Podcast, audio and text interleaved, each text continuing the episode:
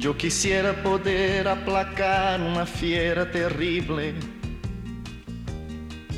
Yo quisiera poder transformar tanta cosa imposible. Yo quisiera decir tantas cosas que pudieran hacerme sentir bien conmigo. Yo quisiera poder abrazar mi mayor enemigo. Yo quisiera no ver tantas nubes oscuras arriba. Navegar sin hallar tantas manchas de aceite en los mares. Y ballenas desapareciendo por falta de escrúpulos comerciales. Yo quisiera ser civilizado como los animales. Pues aquí tenemos a este hombre tan civilizado con los animales como es Luis Luis Sánchez. ¿Cómo estás? Buenos días, muy bien. ¿Qué tal la semana? Bien, bien, una semana muy tranquila, muy relajada. Con buen tiempito, nos ha llovido un poco, un poquito más de fresco. Y nos divertimos un montón el día de lluvia. Salieron con el impermeable, que no sirvió de nada, y se lo pasaron bomba. Tengo por ahí un vídeo que, lo demuestra. Se lo pasaron bomba, bomba. Qué bien. Y yo también con ella, me empapé, pero bueno, esto es como los niños, que se manchen, pero sí, que disfruten. Claro que sí, claro que sí. Hoy tenemos a Alma por aquí que está un poco enfurruñadilla. No, está. Es una niña. Está quejicosa. Está quejicosa. Ay, ay, ay. que estoy aquí en vez de estar por ahí dando una vuelta. No pasa nada. Bueno, es un ratito, Alma. No, no estés disgustada, mujer. Bueno, Luismi, que no sé si traes hoy algún asuntillo que te rompe de la cabeza del que nos quieras hablar. Hoy tenemos también consultas, pero a lo mejor querías hoy tú hablar de alguna cosilla antes, no lo sé, te pregunto. Sí, bueno, hacer mención a lo que yo creo que es un poco reiterativo, pero es lo de siempre, que cada vez que compartamos la vida con, un animal es muy importante conocer qué es lo que tenemos y, es como lo que hablábamos en, programas anteriores también. Eh, Antiguamente nos comprábamos cualquier dispositivo tecnológico y nos leemos un poquito las instrucciones. Con un ser vivo yo creo que es, es mucho más importante hacer esa, esa labor que, que, con un elemento tecnológico, que va a compartir toda su vida, que es un ser vivo, que incluso hay ciertas, ciertos condicionantes y ciertas variaciones muy importantes. Es, un, es una vida donde hay sentimientos, donde hay un nivel cognitivo, piensan, sienten y además comparten contigo todo. Y además pueden hacerte la persona más feliz del mundo. Si te pones a, pensar un poco, vivimos en una sociedad que hemos dicho siempre tan rápida, tan inmediata, tan las cosas para, para ayer, que ellos nos ponen un poquito en, en la realidad. Y la realidad es que el mundo natural, la, la, naturaleza de esta tierra, este planeta, siempre ha funcionado a otro ritmo. Nosotros somos los que de 100 años para acá, y estoy diciendo mucho, hemos adquirido un ritmo frenético y estamos destrozándolo todo, incluido nosotros mismos. Yo creo que si nos paramos un poquito y hacemos un poquito, un pequeño esfuerzo por entenderlos a ellos y educarlos, al final, a la postre, ellos son los que nos van a acabar enseñando, van a ser los mejores maestros. Siempre dicen que tu maestro aparece, o sea, cuando está el alumno preparado, el maestro aparece. El maestro yo no pienso, pienso que es simple y, llanamente son situaciones, circunstancias y personajes que, acuden a tu vida para darte ciertas lecciones. Y, y, la mayoría de las veces las lecciones las solemos aprender con, con situaciones eh, o bien traumáticas o bien complicadas y difíciles, que tengan alguna dificultad. En este caso ellos no presentan mayor dificultad que el tomarnos la molestia de, de estudiar un poco qué es lo que tenemos, eh, comprometernos con, ese, con esa relación y al final, insisto, nos acaban enseñando mil cosas, valores, principios que parece que hemos perdido nosotros, parece ser. Eh, un concepto que es, ahora está muy, muy de moda, que es la espiritualidad. Ellos son los mejores budistas, que son los perfectos budistas.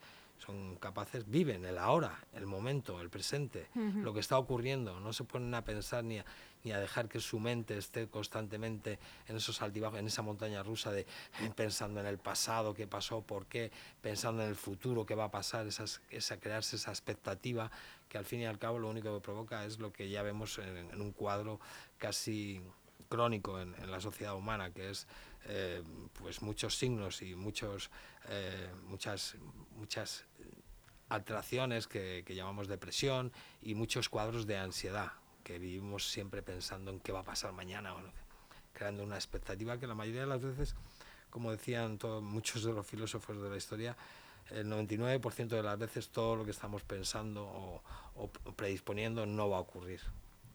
O por lo menos no tal y como nosotros lo pensamos. Yo creo que es algo importante, que nos paremos a pensar y que hagamos un pequeño esfuerzo. Parece que es algo eh, accesorio el tener perro y, de verdad para mí quizás sea que a lo mejor yo como es mi pasión, mi carrera, mi vocación eh, y además eh, como sigo estudiando su comportamiento y observándolo y me dedico a ello, veo que es una de las cosas más importantes que podemos eh, tener en nuestras vidas, que pueden incluir, es uno de los valores más importantes y uno de los activos, creo que, que más valiosos. Oye Luis, nunca te pregunto, me imagino que cuando vas por la calle ves muchas conductas incorrectas en, perros, por defecto profesional, no lo puedes evitar, pero también vas por la calle y dices, mira ese perro que bien educado. Pues sí, hay muchos casos en los que se ve que hay, hay cierta, cierta tendencia o hay cierta preocupación por, por, ese amigo, por ese compañero que comparte la vida contigo y se ven aspectos y se ven rasgos en los que dices, oh, pues, pues bueno, pues se, ha, se ha tomado eh, el tiempo y se ha tomado la molestia de, de, informarse un poco, o por lo menos aparentemente. Pero sí que es verdad que hay una gran, gran... Cada vez hay más perros, pero cada vez hay más desconocimiento sobre el tema. No sé por qué, mira que hay programas en la televisión sobre educa tu perro, cómo hacer esto, ¿eh?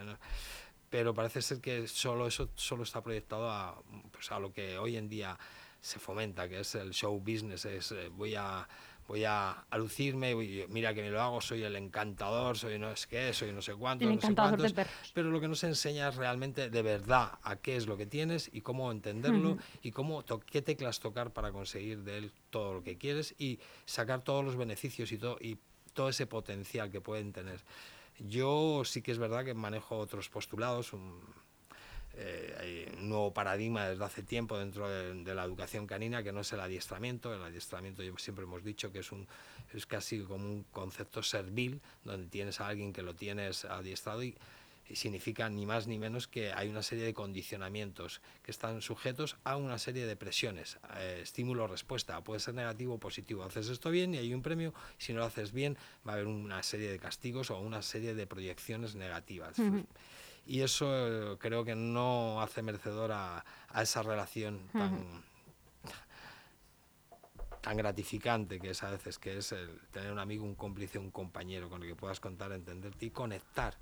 Hoy en día en el que la meditación está un poquito más, la gente conoce un poquito más lo que es la meditación, que es dejar la mente quieta, eh, hacer, crear una comunión con, con, con, el planeta, con los seres que vivimos en él. Eh, yo creo que unas de las técnicas, de hecho, a, unos alumnos que tengo por las tardes, eh, ellos sí han practicado la meditación y nos viene muy bien porque empiezan a entender muy, muy, muy claramente cuáles son todos los, los conceptos que yo postulo al respecto. Eh, los perros no solamente es crear un lenguaje, que es lo que yo hago, el nuevo postulado, crear un lenguaje con un vocabulario donde tú vas a enriquecerlo toda la vida, pero hay un proceso y hay una, hay una instrumentación y hay unas herramientas para que el perro empiece a usar el cerebro, como hemos dicho en otras ocasiones, que no sea un perro mecanizado que a través de los ojos y por movimientos o lenguaje corporal tuyo haga una serie de órdenes mecanizadas, sino que empiece a desarrollar esa capacidad de pensar que, en sus ancestros, que son los lobos, todavía está vigente y, y muy...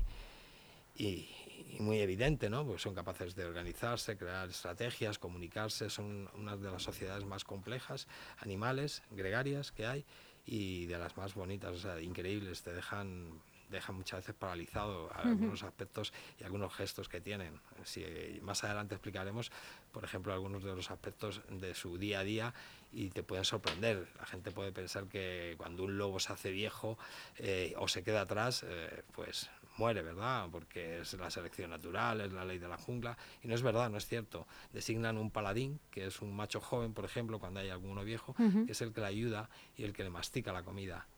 Cuando van en marcha, ¿eh? van a cambiar de territorio, normalmente la gente piensa que siempre van a ir los machos alfa dirigiendo la, manada.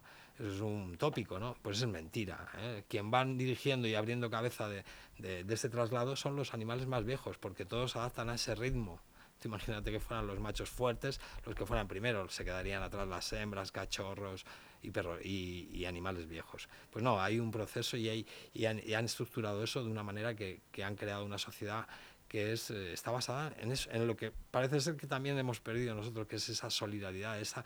Em, eh, lo, hemos dicho otras veces, em, que es un aspecto que a lo mejor, o una palabra que puede dar lugar a equívocos, pero es la compasión. La compasión no es más ni menos que ponerte en el lugar, es, es una forma de empatía, ponerte en el lugar de la otra persona que está sintiendo y sentirlo tú para de esa manera pues hacer una colaboración. Al fin y al cabo, si nos ponemos a pensar, somos todos un, el mismo ente. O sea, somos, como dicen algunas religiones, somos todos hermanos, pero hay que, yo creo que tiene más, mayor profundidad y mayor calado que todo eso en la explicación.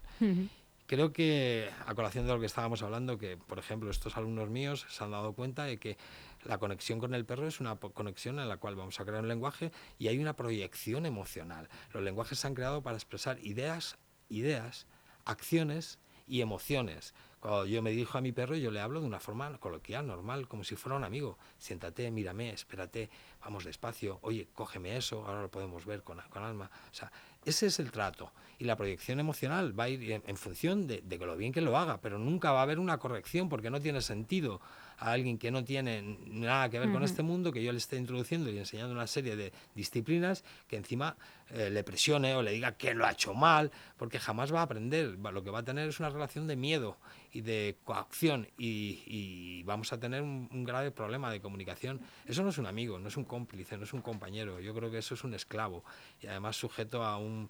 A, pues a, eso, a una dictadura por parte de, un humano que, que, debiera de entenderla a él, no, no hacer que, o, pensar que él va a dar un salto evolutivo y nos va a acabar entendiendo, porque sí, mi perro me entiende, no, quizá tu perro se mueve por la vida de una forma instintiva tratando de evitar el que haya pues eso, una frustración por tu parte, un mal gesto, una mala, una mala proyección de energía, un cabreo, un castigo, quizás sea eso. Entonces es muy importante que, ellos sepan que, bueno, que les entendemos, que nuestra misión como líderes es guiarles, estimularles y siempre estar ahí. Cada vez que falla, vamos a reconducirles 20 veces, 25.000, y le vamos a decir, venga, cuando en el tiempo adecuado, esto es lo que quería, ¿de acuerdo? Eh, esto está basado en la firmeza, en la firmeza del concepto. Yo tengo este concepto claro, que soy un humano y una serie de reglas, y te lo voy a enseñar. Alma, tráeme la correa, por favor, que la vas a romper. Vamos, tráela. Ya está. Que te pones nervioso aquí y acabas. Túmbate ahí. Vamos. Venga, ya está. Como ahora. Es una niña, está ahí, está con la correa, pues tráemela, me la trae, túmbate ahí, vale ya. Eh, no está exento de ser firmes a veces y ser un poco enérgicos. Oye, ¿qué te está pasando? Pero eso lo hacemos también con nuestros niños. Oye, te está pasando mal, estás de visita y oye, compórtate. Pero es importante eso, que sepamos que todo este lenguaje que vamos a crear tiene una proyección eh, emocional. Es una relación realmente o básicamente emocional o eminentemente emocional. Es una relación donde, y además, eh, muchas, la mayor de las, de las ocasiones es una relación mal entendida es una relación, como yo digo, es un poco egoísta por parte del humano. Yo tengo perro porque me siento solo, porque esto, porque lo otro, porque me gusta verle evolucionar, pero estoy haciendo un flaco favor. Es un poco egoísmo emocional. Yo no sé, bueno, mi perro mientras coma bien, tiene los mejores veterinarios y salga bastante, ya es feliz. No, no, los perros necesitan otras cosas para ser feliz. Necesitan saber que hay un líder, que entonces tienen resuelta la vida, no tienen que preocuparse por nada, porque cuando tienen que preocuparse por algo, que es lo que pasa cuando no hay una figura de liderazgo bien definida y bien clara, su instinto, o sea, no es el instinto, sino la información genética que traen, ¿eh? es muy corta. Vamos a ponernos que la información que traen en genética forma un 30% de lo que va a configurar su personalidad, su carácter y su experiencia. Lo que hemos dicho, los seres vivos somos el producto de tres cosas. un factor genético, ¿eh? de una psicología y de una experiencia vital, lo que vivimos y lo, que nos va formando, que además conforma nuestra psicología, independientemente de tu carácter y de tu personalidad, que es lo que estábamos también hablando en otros programas.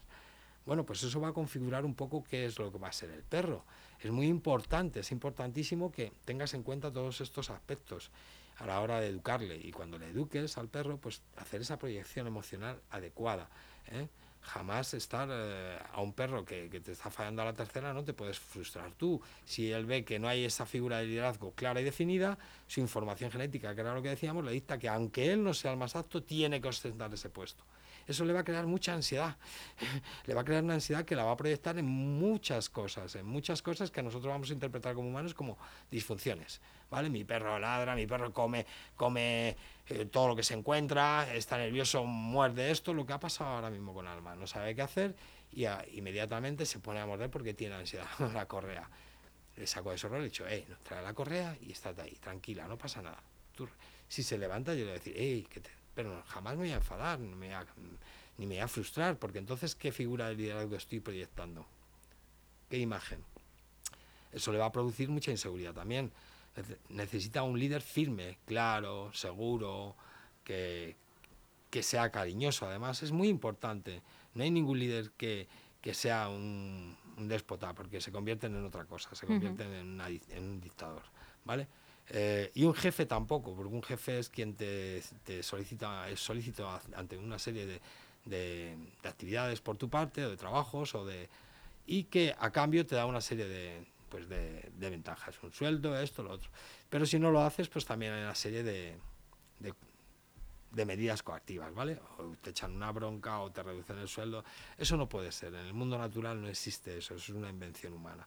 Ellos lo que necesitan es un líder, y un líder, lo hemos dicho siempre, necesita ser alguien cariñoso, firme, claro, resolutivo y que no te, no te, no te transmita ni inseguridad ni, ni frustración, todo lo contrario, que te guíe, que te estimule, que dos mil veces que falles siga insistiendo, venga, no te preocupes, yo te guío, es por aquí.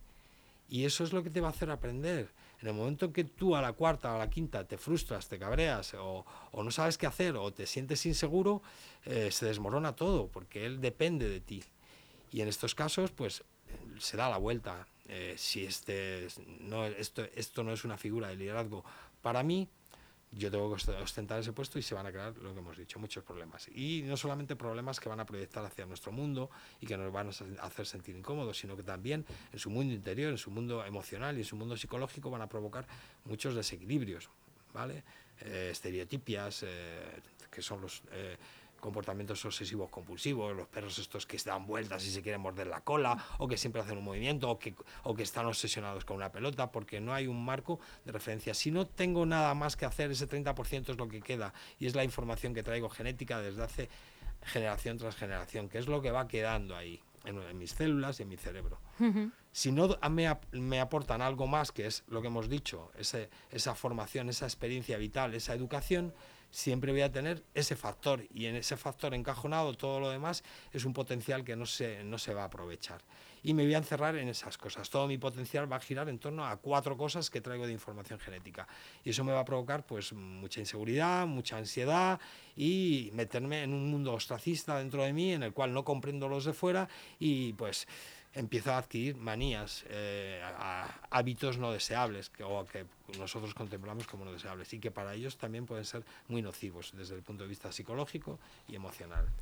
Destructivo en muchos casos. ¿eh? Pues Luismi, yo creo que ha servido como eh, introducción, como unas pautas muy claras para además personas que tienen muchas dudas eh, en el eh, camino para educar a sus mascotas y que en algunos momentos puede que lo estén pasando mal. Como son algunas de las eh, de, la audiencia, de tu público, la gente que escucha este programa. Te voy a lanzar algunas de las preguntas que nos han llegado, ¿vale?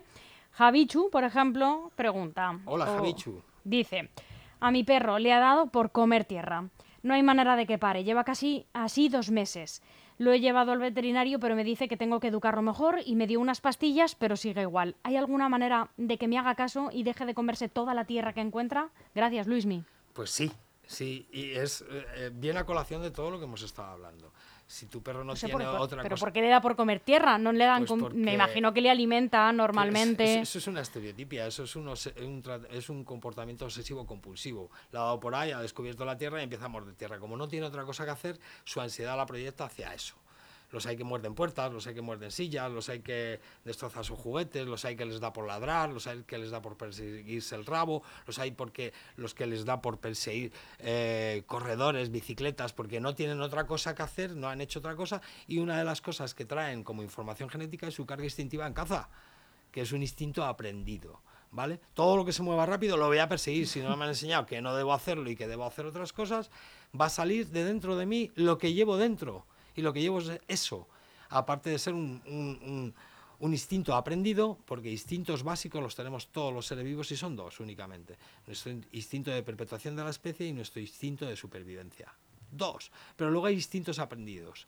Y en ellos, como predadores, son instintos aprendidos, tenían que sobrevivir y aparte en la colaboración con nosotros se les, se les dedicó a la caza y, una vez que, como todo predador, una vez que persigue a la presa y la cojo, lo que hago es morderla. Bueno, pues hay distintos aprendidos que es la caza, la presa y la predación. Habéis visto a muchos perros que cuando llegan otros perros en el parque se agachan y hacen como los documentales de National Geographic y los acechan como si fueran a lanzarse encima. No han aprendido otras cosas y su comportamiento lo que va a proyectar es eso. Puede ser que el otro perro lo interprete de una forma no correcta, que sería la natural y la que ellos entienden, y a lo mejor puede haber ahí un problema.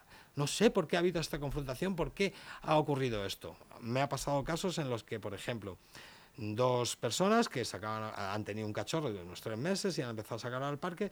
Durante mucho tiempo han estado jugando, eran cachorros, pero ya ha llegado un momento en que un día uno mandó al hospital veterinario al otro con graves heridas. ¿Por qué es esto, Luis Miguel? Vale, pues no ha sabido ver que todo este proceso que han estado jugando, pero si es que estaban jugando siempre, eran súper amigos.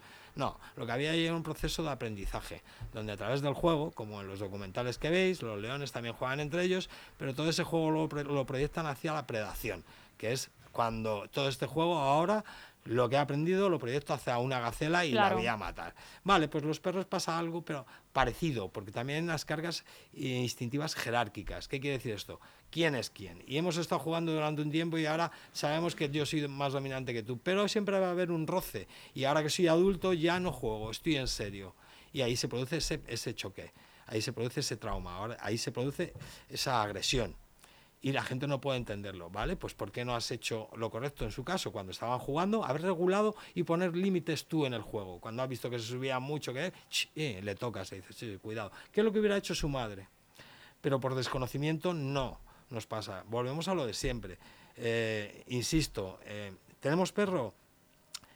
Tenemos que informarnos, tenemos que preocuparnos por un ser, un ser que va a compartir toda su vida con nosotros.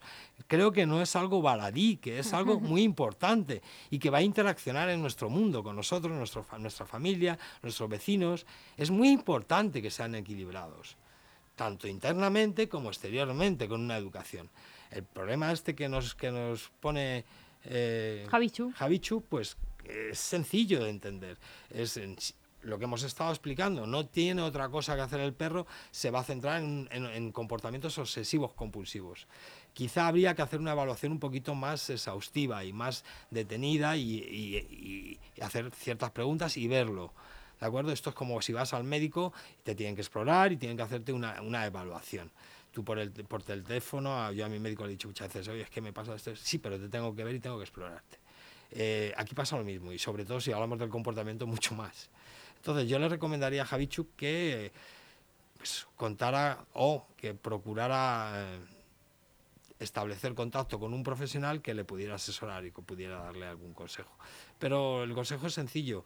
Cuando el rabo, o sea, cuando el diablo se aburre con el rabo mata moscas, decía mi madre, ponle a hacer cosas, empieza a entenderte con él y ponle a hacer cosas para ti, que lo llevan haciendo 35.000 años, trabajando para nosotros, teniendo ocupaciones todos los días, su vida y su día a día estructurado. Cuando solo es muy mono y le saco de vez en cuando, cada seis horas o, por, o más, en muchos casos, es en el mejor de los casos, o le dejo en casa solo, y pues van a ocurrir problemas de estos si no hay una formación, si no hay una experiencia vital y, se ve muy reducida en perros que están ocho horas metidos en casa y que salen al parque de enfrente, su experiencia vital, como comprenderéis, es muy reducida. Entonces, un aspecto a tener en cuenta cuando es un cachorro es su socialización correcta y temprana, y es llévatela a todos los lados si puedes. Sí que es verdad que la normativa no juega a nuestro favor en ese aspecto. Eh, ojalá pudiéramos llevarlos a todos sueltos un poco, sobre todo al principio, o en entornos controlados para que poder trabajar su socialización y que fueran ellos mismos, porque la correa también condiciona mucho. Depende en el estado en que tú estés, la correa es como un cable de cobre que le está transmitiendo al perro tus frustraciones, tus inseguridades, tus miedos. Y como no tenemos nada claro ni tenemos información sobre ese ser vivo que está compartiendo nuestra vida con nosotros, vienen todos los problemas. Nos echamos la mano a la cabeza cuando realmente es, es algo que tiene sentido si lo te lo pones a pensar. ¿Qué estás haciendo? No es una batidora. ¿En serio? Así que Javichu, mi, recomendación es que así a bote pronto parece ser un comportamiento obsesivo compulsivo motivador, lo que te ha dicho tu veterinario. Quizá la de las pastillas para evitar que haya una posible intoxicación o para calmarle un poco algún sedante leve. Eh, yo no soy muy amigo de, como las personas, de recomendar pastillas, sino de tratar el problema en raíz. Sí, es posible que, haya para, que no, para evitarle algún, algún protector o algo así. No lo sabemos. Es que habría que, evaluarlo y habría que tener más información sobre todo esto. Pero esencialmente lo que veo ahí es exactamente lo que estoy diciendo durante todo el programa, que es necesitamos desde el principio una buena comunicación. Claro, una buena comunicación, una buena educación y un buen, una buena relación. ¿eh? Tener una relación de complicidad, que va a compartir toda su vida y, tu, la suya contigo y que va a compartir muchas cosas y que te puede enriquecer mucho o eso o tener como el que tiene yo le, mm, puede parecer un poco pretencioso, pero ha habido gente que me ha, me ha, estado solicitando, oye, quiero tener un perro, pero es que mira, es que esto, y me está contando, y he dicho, y mi recomendación ha sido que se vaya al Ikea y se compra uno de escayola y lo ponga en la puerta. en serio, porque si no lo que, lo que vas a, hacer por, tu capricho, por tu capricho vas a vas a, destrozar una vida, que al fin y al cabo es una vida. ¿Por qué esa vida, por qué tu vida es mejor que otra vida? ¿Por qué? Luismi, Esther. Vamos a ver. Esther dice, mi hija pequeña tiene mucho miedo al perro que hemos adoptado. Ella tiene siete años y el perro cuatro años. Viene de una perrera eh, y es desconfiado. Eh, bueno, esto es una pregunta mía, yo no sé si siguen llamando perreras. Y es desconfiado. Si no te acercas y dejas que te conozca, te gruñe. Al final ella le tiene miedo y no se acerca y él lo nota. Yo no sé si devolverlo o esto o, eh, o esto es como cambiarlo, no sé. Eh, o esto como no, o, esto cómo cambiarlo. el perro es bueno y ella quería mucho tener una mascota porque a otros perros de amigos sí los toca. Gracias. Vale, eh, se llaman Centros de Protección Animal, eh, CPAs. Vale, eh, me parece algo, lo siento mucho, pero me parece una barbaridad. Esto no es como el Mercadona que te sale algo mal y lo cambias. Es un ser vivo, si has aceptado este compromiso y esta responsabilidad de hacerte cargo de una vida, ya tienes que contar con que con cuatro años puede que traiga pues un equipaje y, y seguramente no muy bueno seguramente que tenga muchos miedos, muchas inseguridades porque, y, muchas, y muchos episodios traumáticos. Sobre todo en perros eh, se dan, sobre todo en perros de, centros de protección animal, se da mucho este factor eh, que cada vez va empeorando más su situación emocional, psicológica, y vas teniendo perros que están aterrorizados y con problemas muy graves, porque esto es como, bueno, no me ha salido bueno, este no me vale, porque no se lleva bien con el niño, lo voy a devolver. Ponte, haz un poquito un esfuerzo de empatía. ¿Te llamabas? Esther. Esther, eh, tú ponte en, la piel un poquito del perro por unos segundos y te cogen, te dan una, sales de un sitio frío, donde el trato es frío, donde no tienes a lo mejor y has tenido una experiencia vital muy horrorosa y te llevan a una casa donde hay niños, donde te tratan bien, pero, pero al cabo de unos días, de unas semanas, te llevan al mismo sitio frío y esto a lo mejor te ha pasado en otras ocasiones. Imagínate cuál es la, la actitud o qué hay por dentro de ese perro. Haz ese, esfuerzo, por favor te lo pido. Te pido que hagas ese esfuerzo. Párate, medita, respira, no pienses en nada, deja tu mente en blanco y ponte en la piel de ese pobre perro. Vale, con cuatro años no es un juguete para un niño. Es un, por lo que me cuentas, es un, es un, es un perrito que trae muchos problemas. Eh, lo primero es ser responsable. Si voy a hacer esto, si no hay en el centro de protección animal alguien adecuado y, profesional y competente que sepa ayudarte, tienes que contratar a alguien, sinceramente. Eh, cuando tenéis una muela picada os vais al dentista y os cobran, ¿verdad? pero, pero es necesario porque son profesionales que trabajan. Nosotros los profesionales que trabajamos con los perros y con los animales en general, sobre todo cuando tenemos que tratar con humanos, lo que os damos a cambio de, una remuneración es toda nuestra energía. Yo lo digo en mi caso y en el de otros muchos, que hay muy buenos profesionales. Luego hay gente que es como el que va a hacer eh, bolos. Bueno, voy a hacer esto porque he aprendido y ya está, y lo hago igual aquí que en otro sitio y ya está. Pero yo me tomo mi trabajo muy en serio, mi vocación, mi, mi pasión, todo y cada vez que voy entrego todo, toda mi profesionalidad, toda mi energía, que no es poca, por eso no hago más de tres, cuatro perros al día o al mes, como queráis llamarlo, ¿vale? Porque no podría emocionalmente hacerlo, ni proyectar, ni explicar, ni, ni, hacer, ni razonar y tratar de poner en comunicación al humano con, con ese perro que a lo mejor ha sufrido ciertos, bueno, ciertos no, la mayoría de las veces, muchos problemas y, insisto, poneros en el caso, que os van abandonando y que os vuelven a abandonar y que os vuelven a abandonar, porque es como un círculo vicioso. Como yo tengo problemas, pues me toca que me den más palos. Pues no, no lo veo justo, en serio, no lo veo justo. Eh, yo, este caso está muy claro, que es eh, normal que haya los niños son los mejores, los que mejor se pueden entender con los animales, pero si tiene miedo ahí está la intervención del humano y si el humano no sabe, se tiene que asesorar por un profesional. Es así de sencillo, lo siento mucho. Puede parecer no lo sé lo que puede parecer, pero soy realista y os tengo que si os quiero ayudar, os tengo que dar una versión real de lo que está ocurriendo. No os voy a mentir ni voy a hacer ningún programa de estos del encantador de perros en el que yo te lo resuelvo y mira que no pasa nada.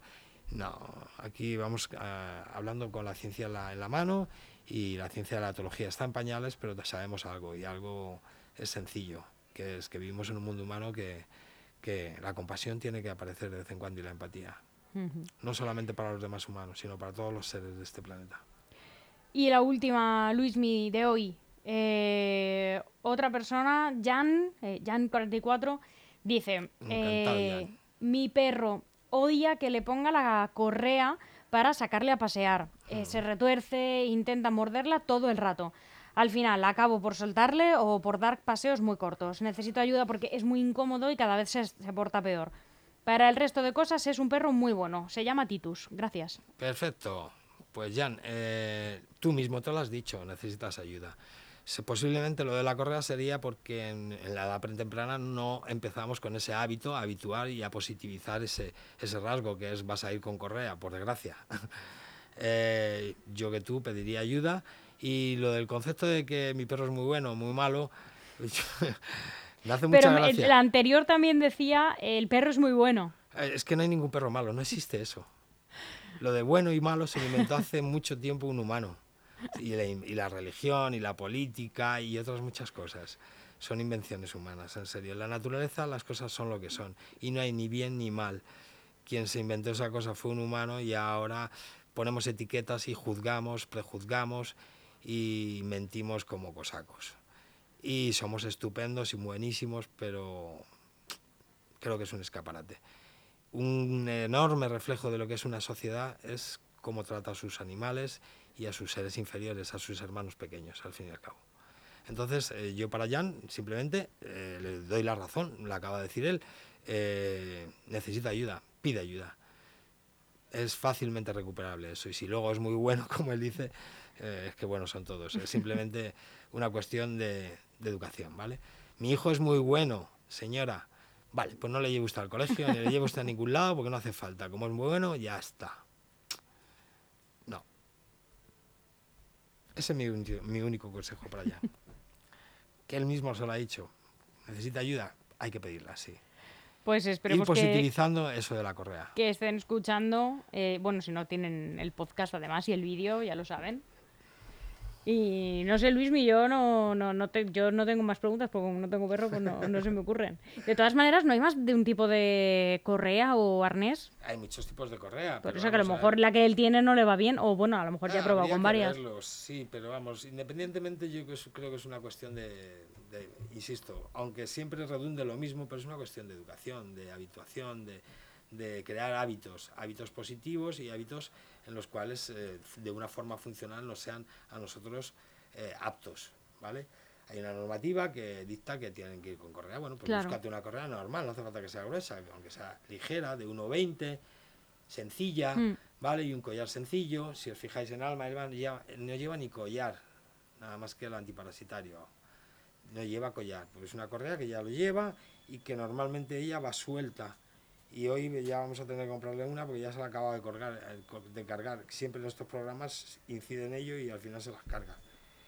Eh, no tira, luego ella está muy habituada, no solamente a llevarla a ella misma en la correa, si me conocéis por aquí por Leganés me veréis eh, saludarme por favor, decirme hola Luismi para que sepa que tenemos audiencia y me conoceréis porque llevo dos perritas y van sueltas las dos, van a mi lado, si ocurre algo por respeto o veo a la autoridad pertinente o hay alguien que me dice cógelo, tenga miedo, yo lo cojo, no hay ningún problema, pero como norma mis perros van sueltos y lo que transmiten, la energía que transmiten mis perras son muy positivas, es de calma, es de tranquilidad y es lo que es. Yo tengo un pastor belga malinois que se supone que es uno de los, de los perros de intervención directa y más enérgicos que hay, son los Ferraris de los perros, pero sin embargo la puedo llevar a cualquier lado y es cariñosa. Y con perros igual, y no tiene problemas porque la hemos educado para que sea así, porque vivimos una sociedad en la que hay una interacción, hay una socialización, y yo quiero un perro que, que sea así. Eso no tiene nada que ver para que si tú intentas entrar en mi casa, pues, bueno, ya veremos. Pero eso es otra cosa. ¿De acuerdo? Pero ya en la calle te puedes dirigir a ella, puedes acariciarla, pues lo que quieras, que te va a mover la colita, vas a echar las orejas para atrás y es lo más cariñoso del mundo. Y con perros igual. Y con algunos que no se lleve bien, yo le digo, hey, a lo tuyo. Y lo que entra es en un estado de evitación. Eso es educación, eso es disfrutar del perro. Por eso va conmigo a más sitios que, ningún perro. Es lo que hablamos antes, es el, círculo ese negativo, que es como el desagüe, que cada vez vamos entrando en, una deriva. Aquí le hemos dado la vuelta. Ay, jolín, como mi perra se comporta y transmite estupendamente, yo cada vez estoy mejor con ella. Es un, es un tema un poco simplista, pero yo os animo y os insto a que entréis dentro de ese pequeño mundo espiritual que es la meditación, que es algo sencillo, que te lleva unos minutos diarios o el mindfulness, como queráis llamarlo, que es empezar a dejar un poquito la mente quieta y empezar a vivir de verdad. Luismi, todos los perros valen para defensa porque, claro, yo a Alma la, veo muy de defensa, pero a Abril, que hoy no ha venido, ¿también es de defensa? No, es que Abril, pues que, Alma, ya claro, le tengo un montón de cariño y la veo y la acaricio cuando viene. Eh, pero es verdad que impone mucho, pero es que Abril ya, ya de entrada es con, ese pelo es tan achuchable. es como un peluche, sí. No, no todos los perros, de ahí, o sea, podríamos... Ojo, que lo mismo luego es una fiera. Sí, bro, no, quita para nada. Yo tengo una amiga que tiene un caniche y ojo, o sea... Te y os digo que a lo largo de mi carrera profesional me he enfrentado con perros alanos, pastores alemanes, malinois, doberman, rottweiler y algunos con problemas graves de agresividad. Y a mí los únicos que me han mordido fue una vez un caniche mediano y me dejó, pero bien, me mandó al hospital.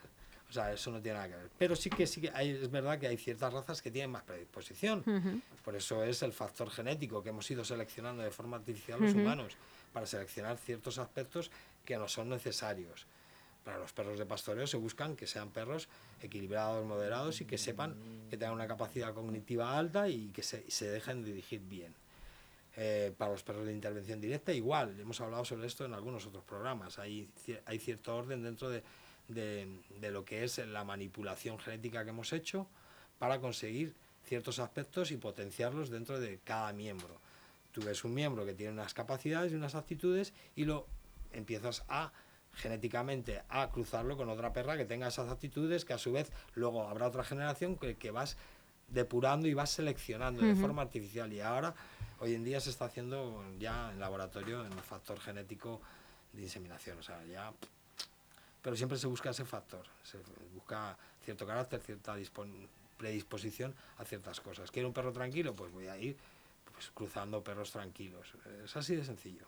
Es una búsqueda de ese comportamiento o de ese aspecto genético que es hereditario y que se transmite de forma hereditaria, como hemos dicho, valga la redundancia, a otras, a otras generaciones. Pues Luismi, muchas gracias. Gracias a vosotros, como siempre. Hasta la semana que viene. haber ayudado un poquito. Seguro que sí. Venga. Hasta pronto. Las cosas que ya no comprendo. El comercio de armas, de guerra, de muertes viviendo. Yo quisiera hablar de alegría en vez de tristeza, mas no soy capaz. Yo quisiera ser civilizado como los animales. La, la, la.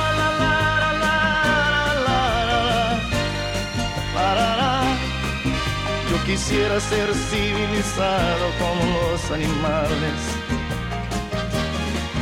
La, la.